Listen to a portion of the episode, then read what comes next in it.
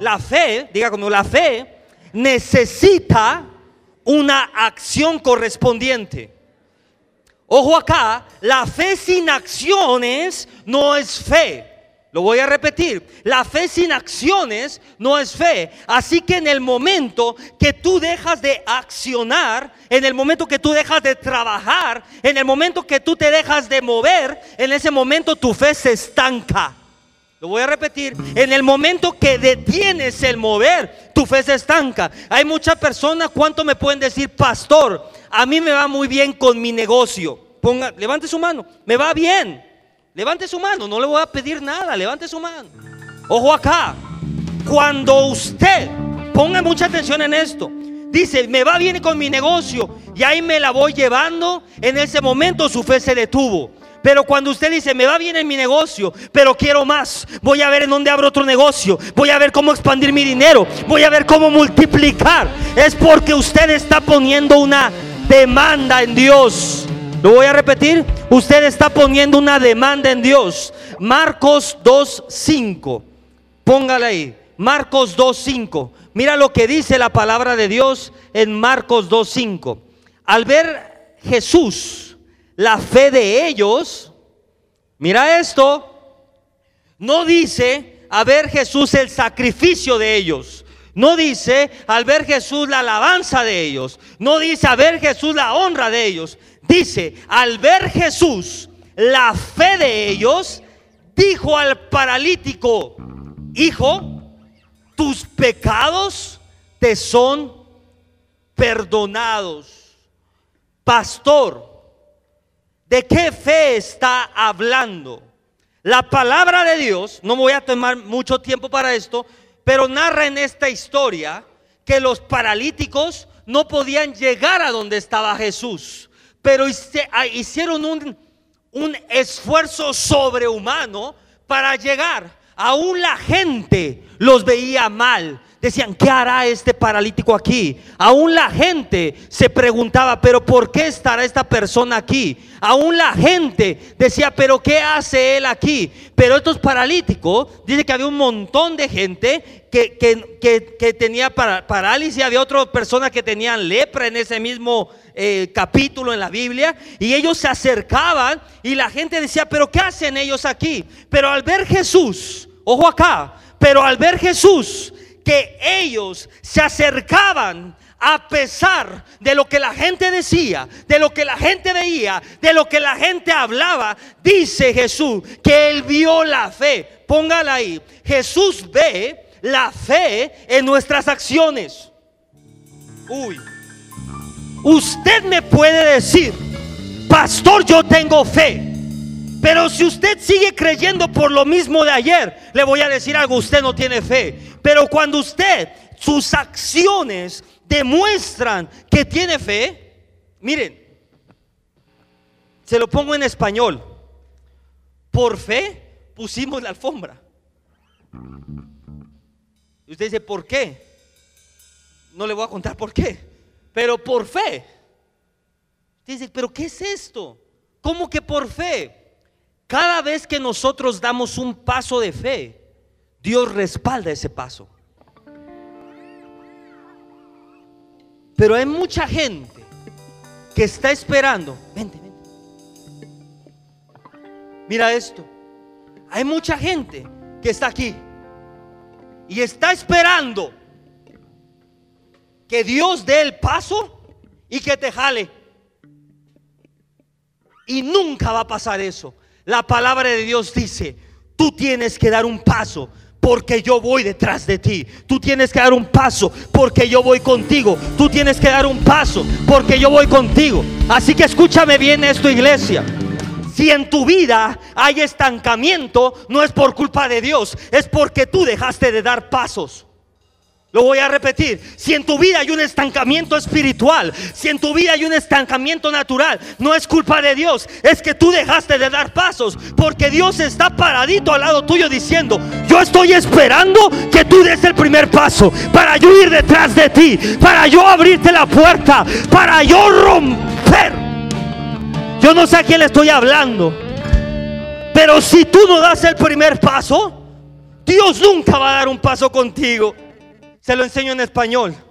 La fe inicia en el corazón, póngale ahí, a través de la expectativa o de la esperanza, póngale. El mundo basa sus expectativas o sus esperanzas en casualidades o en algo no definido. Se lo voy a poner en español. Hay mucha gente que en lugar de trabajar y dar pasos de fe, se para todos los días a comprar el boleto de melate. Pastor, cuando yo me gane el melate, yo voy a construir la iglesia. ¿Qué es eso? Hay personas que están esperando que otros les den una posición o les den un trabajo. Pero la palabra de Dios no dice eso. La palabra de Dios no dice, otros te van a dar una posesión. La palabra de Dios dice, tú tienes que dar un paso de fe porque yo voy detrás de ti. Pastor, llevo un año sin trabajo. Pues crea tu propio trabajo. Porque si usted da un paso, Dios va a dar un paso con usted. Yo no sé a quién le estoy hablando. Entonces, Mucha gente basa sus expectativas o su esperanza en la suerte. Muchos basan su expectativa o la esperanza en un gobierno. Muchos basan su expectativa o su esperanza en un... Em, esto, híjole, no me voy a decir esto. Uy, en un esposo, en un curso. Hay un barbón como yo ahí en las redes sociales que les dice cómo hacerse millonarios. Y la gente creyendo en él. ¿Cómo es eso? Y de repente salen del curso todos empoderados y nada pasa y se frustran. ¿Por qué, pastor? Porque basan la esperanza en algo que no, no es prometedor o en algo que en, en las casualidades o en algo no definido. Usted vaya a una conferencia de esas le van a echar todo el rollo del mundo y no le van a decir cómo hacer billete. Todo menos cómo hacer billete. Póngale atención en esto lo que le estoy diciendo. La gente basa su esperanza en algo no definido. La gente basa su esperanza en algo fácil. Pero el remanente tiene que basar su esperanza en las promesas de Dios. Lo voy a repetir el remanente tiene que basar, tiene que establecer su esperanza, su expectativa en las promesas de Dios. Pastor, ¿qué es esperanza? Póngala ahí. Esperanza es la expectativa sobrenatural. Es la espera de algo que viene en el futuro, ojo acá, basado en una promesa. Lo voy a repetir Esperanza es la expectativa de algo que viene al futuro basado en una promesa. Se lo pongo en español. Hay una gran diferencia en que cuando usted está chiquito le dice a su papá, papá, ¿me compras un Nintendo? Y el papá te dice, ahí vemos. Tú ya sabes que el ahí vemos es no a que tu papá te diga, mañana vamos por él. Tú sabes que en la promesa hay una certeza. Toda esta bola de charlatanes que andan hablando y diciendo y vendiendo humo, lo único que le venden son falsas esperanzas. Pero la palabra de Dios dice, yo no vendo, Dios dice, falsas esperanzas, yo no doy falsas esperanzas, porque todo lo que está escrito en la Biblia son promesas para tu vida. Y si yo lo dije, dice Dios, yo lo voy a cumplir, porque su palabra dice que Él no es hombre para arrepentirse, ni Perdón, Él no es hombre para mentir, ni hijo de hombre para arrepentirse. Así que si de Él te dijo que iba a estar contigo, Él va a estar contigo. Ojo acá, si la esperanza o si la expectativa no está presente, la fe no está activa. Lo voy a repetir. Si la expectativa no, si la, si la esperanza no está presente, la fe no está activa. Entonces, pastor, ¿qué es lo que vemos hoy en la iglesia? Vemos un montón de gente con un chorro de fe, pero apagada. En otra palabra, yo he visto últimamente pastores con un Ferrari de fe, pero sin gasolina. Póngala ahí. La expectativa es la gasolina de la fe. Si no hay expectativa, usted puede tener un carrazo, pero no tiene gasolina. Hay mucha gente que dice, pastor, yo tengo mucha fe, pero si no hay una expectativa diaria, su fe no está activa. En otras palabras, si usted dice, pastor, no tengo dinero. Hmm, Y entonces, pues así hay que aprender a vivir. ¿Qué es una expectativa? Una expectativa es cuando dice, pastor, no tengo dinero. Pero la palabra de Dios dice que Él se hizo pobre para que yo fuese rico. Así que yo tengo una expectativa que en el futuro yo tendré dinero, yo seré rico, yo seré próspero. Pastor, estoy enfermo. ¿Y qué hace? Ahí voy con mi pata cogiendo. No, pastor, estoy enfermo y me duele la pierna. Pero la palabra de Dios dice que por las llagas de Jesús yo soy sano. Así que yo tengo la expectativa de venir a la iglesia y ser sanado por Dios. Yo tengo la expectativa de despertarme de mi cama y ser sanado. O acá. La expectativa activa la fe. Si usted no tiene expectativa, si usted no espera nada, usted no tiene fe.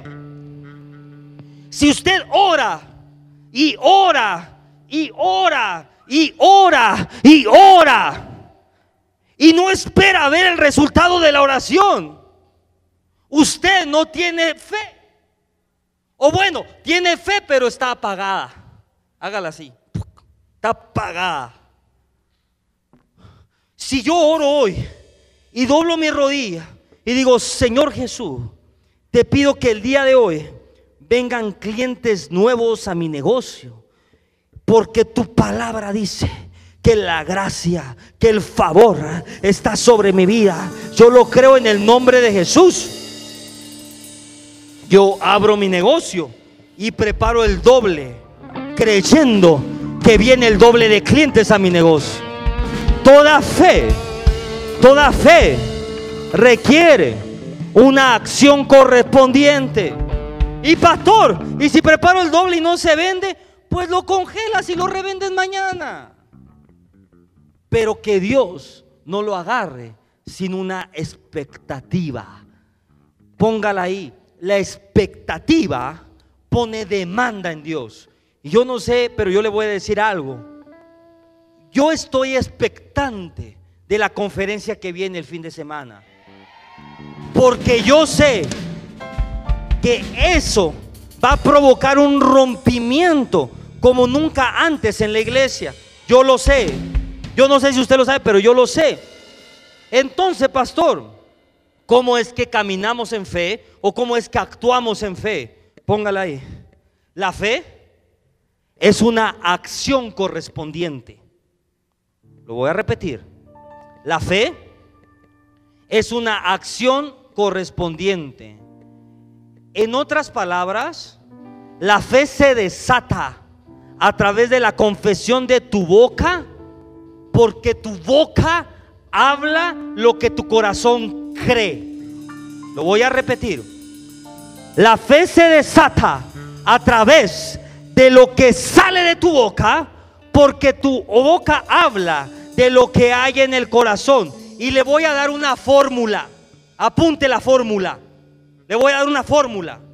Póngala ahí. Oír más convicción, más confesión, más acción correspondiente, igual a promesa cumplida. Se lo voy a decir otra vez. Oír, póngala en su celular, más convicción, más confesión, más acción correspondiente, igual a promesa cumplida. ¿Se lo pongo en español? Se lo pongo en español. Oír la palabra de Dios. Por las llagas de Jesucristo, nosotros somos sanos. ¿Usted escuchó eso? Amén. ¿Qué sigue después de oír? Convicción. Yo no sé, pero yo voy a creer esa palabra. Convicción. Después de convicción, después de creer la palabra, ¿qué sigue? Confesión. Ahora, no solamente voy a creer la palabra, voy a declarar la palabra porque la creo. Por la llaga de Jesucristo, yo soy sano. Y después, dice que ahí tenemos que hacer una acción correspondiente. Te dolía la pierna, andaba todo ahí con las rodillas afadas. ¿Qué es una acción correspondiente?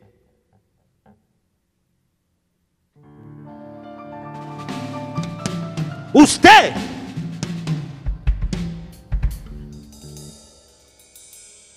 Dos más dos, ¿cuánto es? No, es cinco. ¿Sí o no? Pero es cinco. ¿Cuánto es? Dos más dos es infalible, que es cuatro. Esta fórmula es infalible, que desata milagros. Cuando usted escucha la palabra de Dios, la crees, pastor, yo leí en la palabra de Dios que dice que Jesús se hizo pobre siendo rico para que yo mediante esa pobreza fuese enriquecido. Yo ya escuché la palabra de Dios. Ahora yo la creo con todo mi corazón. Después de eso, cuando empieza a pasar un momento difícil, yo me paro y digo, Señor Jesús, tu palabra dice que tú te hiciste pobre siendo rico para que yo fuese enriquecido. Yo lo declaro y ahora mismo me voy a levantar a trabajar creyendo que las puertas se abren, que el trabajo me lo dan hoy, que el contrato lo firmo hoy, que me pagan hoy. Yo lo creo. Yo no sé usted, pero yo lo creo. Cuando usted tiene la convicción, dice la palabra de Dios, si confesares con tu boca, si confesares con tu boca y creyeses con tu corazón, serás salvo. Te lo voy a decir en español. Si tú crees la palabra de Dios con todo tu corazón y la confiesas con tu boca, automáticamente la promesa que estás declarando viene a cumplimiento sobre tu vida. Uy, uy, uy, uy, uy. La confesión y la convicción sin la acción correspondiente es tener fe sin obras. Se lo repito, la confesión, porque hay unos pastores que predican que hay papá. Hay unas personas que te recitan la palabra que dices, Dios mío, este sabe más que yo. Este predica mejor que yo. Pero pongan atención acá. ¿Cuál es la diferencia, pastor? La confesión Puede ser que confiesen la palabra de Dios impecable. Puede ser que tengan convicción de lo que creen. Yo creo lo que estoy predicando. Pero si no hay acción correspondiente, es tener una fe sin obras. Lucas 5, 4, 6. Lucas 5 del 4 al 6. Hmm. Me encanta esto. Uh, uh, uh, Ahí va. Cuando terminó de hablar, dijo a Simón, boga mar adentro y echar la red para pescar. Respondiendo Simón dijo, maestro, se lo pongo más en español, maestro, yo soy pescador, tú no eres pescador. Jesús no era pescador. Maestro, yo soy pescador. Tú no eres pescador. Mira esto.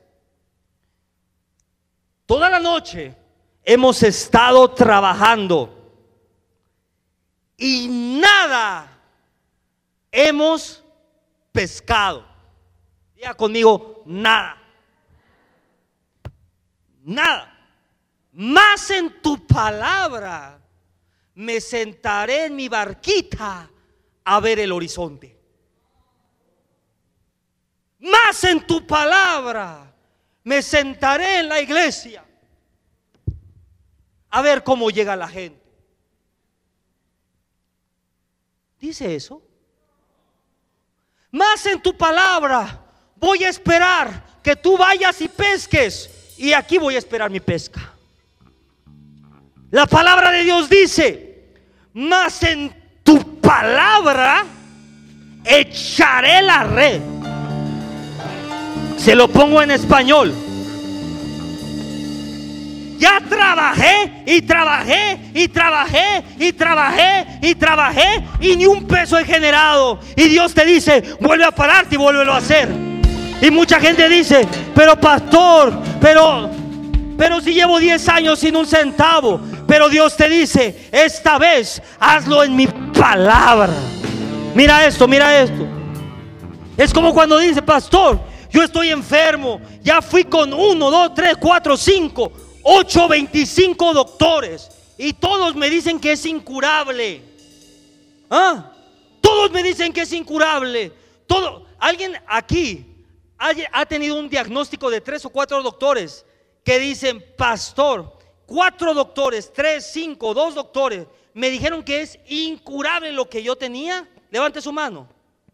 Uno, alguien más, dos, tres. Y dicen, y ahora yo soy sano, levante su mano si usted ya es sano de eso. O acá, ¿por qué pasa eso? Cuando usted lee que dice, he estado trabajando toda la noche. Es lo mismo que usted diga, es que he estado yendo a todos los doctores. Pero Dios te dice, pero en mi palabra vuelve a creer. En mi palabra vuelve a levantar tus manos, vuelve a declarar mi palabra. Y cuando abras tus ojos, echa la red, empieza a mover lo que no podías mover. Porque cuando empieces a hacerlo, mm, mira esto, dice la Biblia, que Simón nunca había visto una pesca tan grande como ese día en toda su vida de pescador. En otras palabras, ah, la pesca más grande de tu vida está detenida en tus manos. En el momento que tú decides tirar la red, en ese momento tienes la garantía que la red va a salir llena de peces. Mire eso. Hizo una acción, Simón, Pedro, es el mismo, hizo una acción correspondiente a lo que creía. Mira esto, creyó con su corazón, confesó con su boca e hizo una acción correspondiente. Jesús le dijo, tira la red. Él escuchó la palabra, la creyó con su corazón. Después dice la Biblia que lo confesó con tu boca, en tu nombre echaré la red. El 80% se quedan ahí. En tu nombre echaré la red, pero nunca echaron la red. En tu nombre echaré la red y nunca echaste la red. ¿Qué es eso? Hmm. Pero cuando echa la red, dice la palabra de Dios, que todo las redes se rompían y se rompían y era tal la pesca que tenía que hablarle a otros pescadores a decir, oigan, vengan, ayúdenme, porque mi pesca es tan abundante que mi lancha se está hundiendo. Pongan mucha atención en esto. Si estás enfermo, si está pasando una situación difícil, después de lo que hoy te voy a decir, yo voy a orar por tu vida voy a desatar una palabra de Dios, pero tú vas a hacer una acción correspondiente. ¿Lo crees o no lo crees? Jesús dijo, todo es posible. Jesús dijo, todo es posible para el que cree. La palabra creer, ¿sabe qué significa? La palabra creer en griego, ¿sabe qué significa? Abrazar y no soltar. En otras palabras, cuando usted cree en una promesa de Dios, es porque usted está dispuesto a abrazarla y no soltarla jamás en su vida. Aun cuando se cumpla, usted va a decir, wow, ya se cumplió la promesa, la voy a seguir abrazando y a todo el mundo le voy a decir, mira mi promesa, mira, esto que tú ves es lo que Dios me prometió hace cinco años, esto que tú ves es lo que Dios me prometió hace tres años, esto que tú ves es lo que Dios me prometió hace diez años. Mi Dios nunca, nunca, nunca, nunca falla. Dije, mi Dios nunca falla. Mi Dios nunca falla. Yo no sé el tuyo, pero el mío nunca falla. El mío nunca falla. Hay personas que sus promesas están detenidas porque nunca las han escuchado. Hay otras que están detenidas porque nunca las han confesado. Y hay otras que están detenidas, oh remacas, porque nunca han hecho una acción correspondiente. Uy, uy, uy, uy. Me puedo meter en lo profético, pero no. No significa tener conocimiento y quedarte sentado. Significa abrazar la promesa, actuar en la promesa y comprometerte a mantener viva la promesa. Muchos me dicen, pastor, yo creo, yo creo, y sí, pastor, pero no hacen una acción correspondiente. La palabra de Dios dice que Jesús ya estaba en el cielo. Por si usted no sabía, desde el principio, en Génesis, cuando Dios dice hagamos, habla en plural. Quiere decir que ahí estaba Jesús. Ahí estaba el Espíritu Santo. Pero Jesús no había venido a la tierra. Estaba reservado en el cielo o estaba viviendo en el cielo. Pongan mucha atención en lo que les voy a decir. Y es hasta que un profeta tiene una visión y dice, viene alguien llamado Emanuel que va a salvar al mundo. En ese tiempo, pongan atención en lo que les voy a decir y apunten lo que les voy a decir, porque esto es una herramienta es un arma profética. En el momento que tú declaras la palabra, en ese momento comenzó a correr el timer. Em, se lo pongo más en español. ¿A cuánto les gusta hacer pasteles o pan o es un pan de muerto ahí? Ok. Imagínese que usted tiene la masa y tiene la charola y tiene todo listo para hornear su pan en el momento que usted confiesa la palabra, en ese momento es cuando usted metió el pan al horno y lo encendió. Empieza a cocinarse. Empieza a correr el tiempo. Una vez confesando la palabra. Y tú la sigues confesando. Y cada vez que la confiesa es como que vas al horno. Usted no sé si usted hace eso. Pero yo cuando cocino hago eso. Voy al horno. Prendo el afoquito y me asomo. Yo, va bien, no se ha quemado. Hay unos que abren el horno y le meten un palillo, un tenedor. Ah, todavía está aguado. Cada vez que usted confiesa la palabra, es como si usted arranca el horno y va al horno a buscar el pan. Mm, sigue aguado, pero ahí está. Y cuando se te olvide, vuelves a ir. Ay, el pan, a ver. Uy, eso se está poniendo bueno. Y sabe, cuando empieza a cocinarse el pan, todo huele delicioso. Ni hambre tenía usted.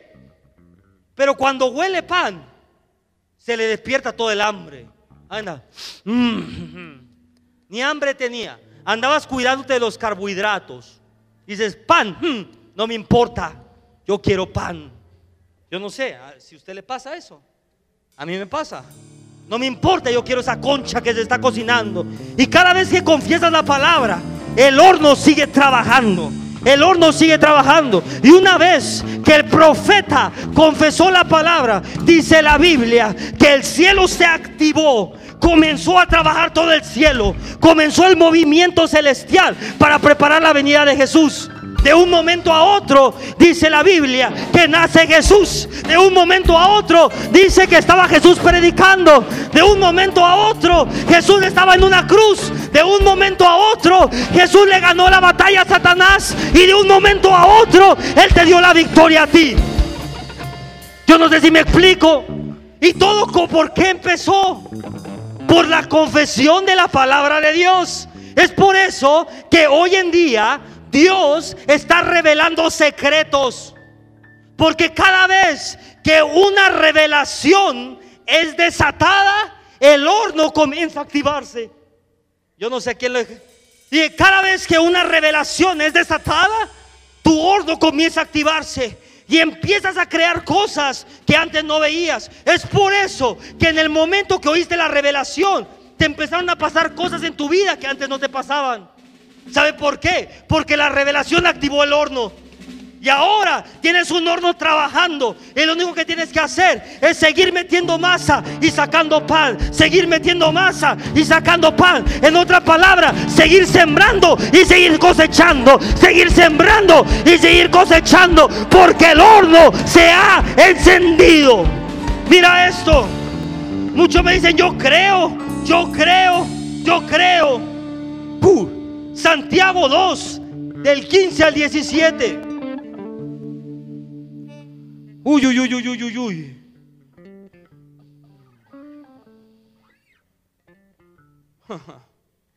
Santiago 2 del 15 al 17. Ahí déjemelo.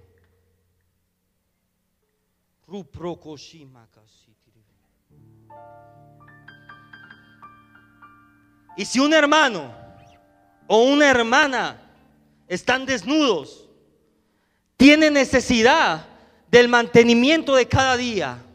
Y alguno de vosotros dice, id en paz. ¿Cuántos han oído eso? Pastor, pastor, pastor. ¿Qué pasó? Pastor, me está consumiendo el, el la depresión y estoy en un mar de pastor y me voy a matar, pastor. Y aparte perdí todo, pastor. Y el pastor, hija, ve con Dios, yo voy a orar por ti. Y se va. Mira lo que dice la palabra. Y vosotros les dice, id en paz, calentados y saciados pero no les dais las cosas que son necesarias para el cuerpo, ¿de qué te aprovecha? Ay, papá. Ay, papá. Se pone bueno. Mira esto. Y le quiero enseñar esto. De nada sirve ver a un hermano en necesidad y nosotros tener la solución y no hacer nada para ayudarlo. Se lo pongo más en español. Santiago 2.19. Seguimos con el mismo. 2.19, pónganme. ¿Tú crees que Dios es uno? Me voy a subir a la silla para leerles esto. ¿Tú crees que Dios es uno? Bien haces. Pero también los demonios creen y tiemblan.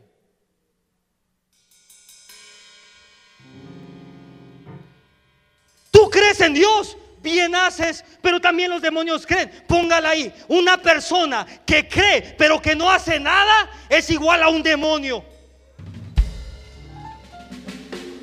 ¿Qué diferencia tiene? También el demonio cree, pero no hace nada. ¿Ve por qué me enojo? ¿Ve por qué me enojo? Me pueden decir lo que sea.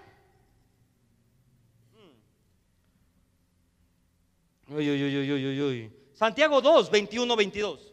Seguimos con el mismo. Santiago 2 del 21 al 22. No fue justificado por las obras. Abraham, nuestro padre, cuando ofreció a su hijo Isaac en el altar, mira esto, ¿no ves que la fe actuó juntamente con sus obras? Y que la fe, y que la fe se perfeccionó por las obras. Pastor, yo quiero que mi nivel de fe crezca. Yo quiero que mi nivel de fe se perfeccione. Pues haz algo con lo que tienes. Porque cuando tú comienzas a caminar por obras, dije, yo creo, yo creo que voy a abrir mi nuevo negocio. Yo lo creo. ¿Y qué es tener fe? Pastor, no tengo ni un centavo, pero ya fui a visitar 38 locales.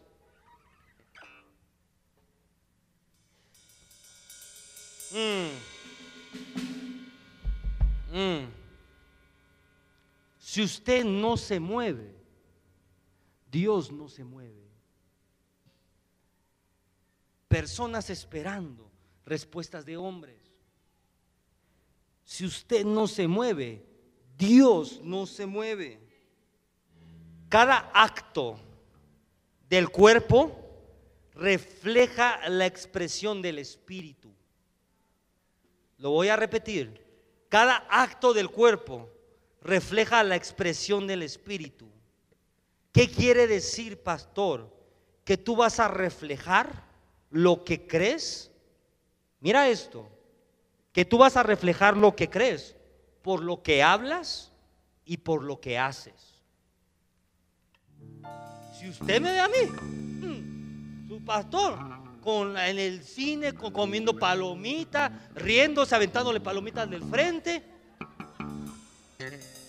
Yo no sé usted, yo no sé usted, pero a mí Dios me hizo libre de la maldita depresión, de la tristeza, de la pobreza. Yo no sé usted. Yo puedo disfrutar, yo puedo sonreír. Si usted tiene ganas de saltar, salte. Si usted tiene ganas de brincar, brinque. Le vamos a poner un espejote ahí, grandote, de cuerpo completo. ¿Sabe para qué? Para que se vea bien. Y si usted se ve amargado, usted se va a liberar de la amargura. Y si usted se ve atado, usted se va a liberar ahí. Ahí mismo decir, en el nombre de Jesús, toda amargura se va de mi vida. Porque yo no voy a entrar al templo amargado. Yo no voy a entrar al templo atado. Yo no voy a entrar al templo pobre. Porque Dios me hace libre. Dios me hace libre. Dios me hace libre. Puedo sonreír. Puedo disfrutar a mi familia. Puedo pasarla bien. Puedo gozarme. Porque Dios me hace libre. Diga conmigo, soy libre.